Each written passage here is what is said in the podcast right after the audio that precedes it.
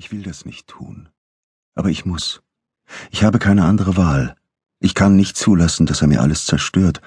Und genau das wird passieren. Und zwar schon bald. Er wird irgendjemandem das erzählen, was er mir erzählt hat. Vielleicht sogar der Polizei, die noch immer überall nach dem Russenkind sucht und jeden im Dorf ausfragt. Man wird ihm glauben, so wie ich ihm geglaubt habe. Es wird sich herumsprechen und das ganze Dorf wird es erfahren. Sie werden schockiert tun und mitleidig, aber hinter meinem Rücken werden sie über mich lachen, weil ich so naiv bin. Ich kann schon hören, wie sie tratschen. Ich kann mir genau vorstellen, wie sie verstummen, sobald ich irgendwo auftauche. Bevor das geschieht, muss ich handeln. Ich muss einfach. Die ganze Nacht über habe ich mir den Kopf zerbrochen. Jetzt habe ich einen Plan. Es ist ziemlich praktisch, dass mich alle für etwas dumm halten. Niemand würde mir so etwas zutrauen. Nicht mir. Ich laufe durch die Obstwiesen, auch wenn die Strecke etwas weiter ist. Falls mir jemand begegnet, kann ich behaupten, ich wollte ein paar Äpfel lesen. Die Sonne ist eine bleiche Scheibe am Himmel. Beim Laufen kleben meine Oberschenkel aneinander, so schrecklich heiß ist es. Kein Lüftchen geht. Seit Tagen hat es keinen Tropfen mehr geregnet, doch heute wird es ein Gewitter geben. Die Schwalben fliegen ganz tief und die Luft ist elektrisch aufgeladen. Endlich habe ich den Wald erreicht. Die Schatten der Bäume spenden kaum Kühle. Es ist unnatürlich still.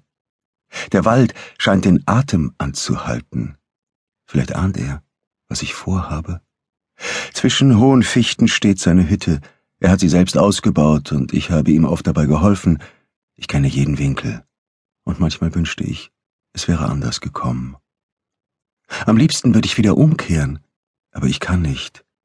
Ich muss es tun, sonst wird er mir die Chance zerstören, endlich von meiner Familie wegzukommen. Die Oberfläche des kleinen Tümpels, den wir letzten Sommer zusammen gegraben und in den wir Kaulquappen gesetzt haben, schimmert wie schwarzes Glas. Mein Herz pocht, als ich an die Tür der Hütte klopfe. Ein paar Sekunden hoffe und fürchte ich, dass er nicht da ist. Aber dann geht die Tür auf. Er trägt nur eine Jeans, sein Oberkörper ist nackt und sein Haar noch feucht. Sein Blick streift mein Gesicht, ein ungläubiges Lächeln schleicht sich in seiner Mundwinkel. Er hat nicht mit mir gerechnet. Natürlich nicht, nach allem, was ich vorgestern zu ihm gesagt habe. Hey, das ist ja schön, sagt er, und seine Augen leuchten. Warte, ich zieh mir schnell was über. Er ist so anständig. Trotzdem hasse ich ihn, weil er mich festhalten will, hier, in diesem Leben, das ich nicht mehr will. Er streift sich ein T-Shirt über. Willst du reinkommen? fragt er. Er ist ein bisschen unsicher. Klar, wenn du mich reinlässt. Ich lächle, obwohl ich lieber weglaufen würde. Mir ist übel. Die Hütte besteht nur aus einem Raum. Er kloppt ein paar Klamotten zusammen, wirft sie auf einen Stuhl. Mein Blick fällt auf die Schlafcouch, die ordentlich gemacht ist. Setz dich doch. Er ist aufgeregt, glaubt, hofft, ich sei gekommen, um ihm zu sagen, dass ich über alles nachgedacht habe und zu ihm zurückkehre. Trotz allem. Willst du was trinken? Ich hab Coca-Cola da. Nein, danke, sage ich. Du, du siehst sehr hübsch aus, sagt er verlegen. Das Kleid steht dir echt gut. Danke. Ich muss mich beeilen. Nicht, dass die Kinder mich hier überraschen.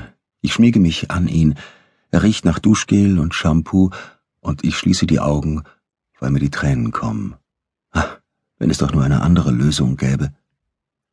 Es tut mir leid, was ich zu dir gesagt habe, murmle ich. Und mir tut's leid, dass ich dir gedroht habe. Seine Stimme ist ganz nah an meinem Ohr. Aber ich musste es dir doch sagen. Immerhin war es dein... Nein, bitte. Ich weiß ja, dass du es nur gut meinst. Und trotzdem lasse ich mir mein Glück nicht von dir kaputt machen, denke ich, nicht von dir und auch von keinem anderen. Zum ersten Mal in meinem Leben habe ich eine echte Chance. Sein Atem streichelt mein Gesicht, ich berühre seine Wange, seinen Nacken, alles an ihm ist so vertraut. Geh, schreit die Stimme in meinem Kopf, geh einfach weg und lass ihn in Ruhe. Ich beiße die Zähne zusammen um nicht zu weinen. Er ist völlig arglos. Ach, ich hab dich so sehr vermisst. Ich spüre seine Lippen weich und zärtlich.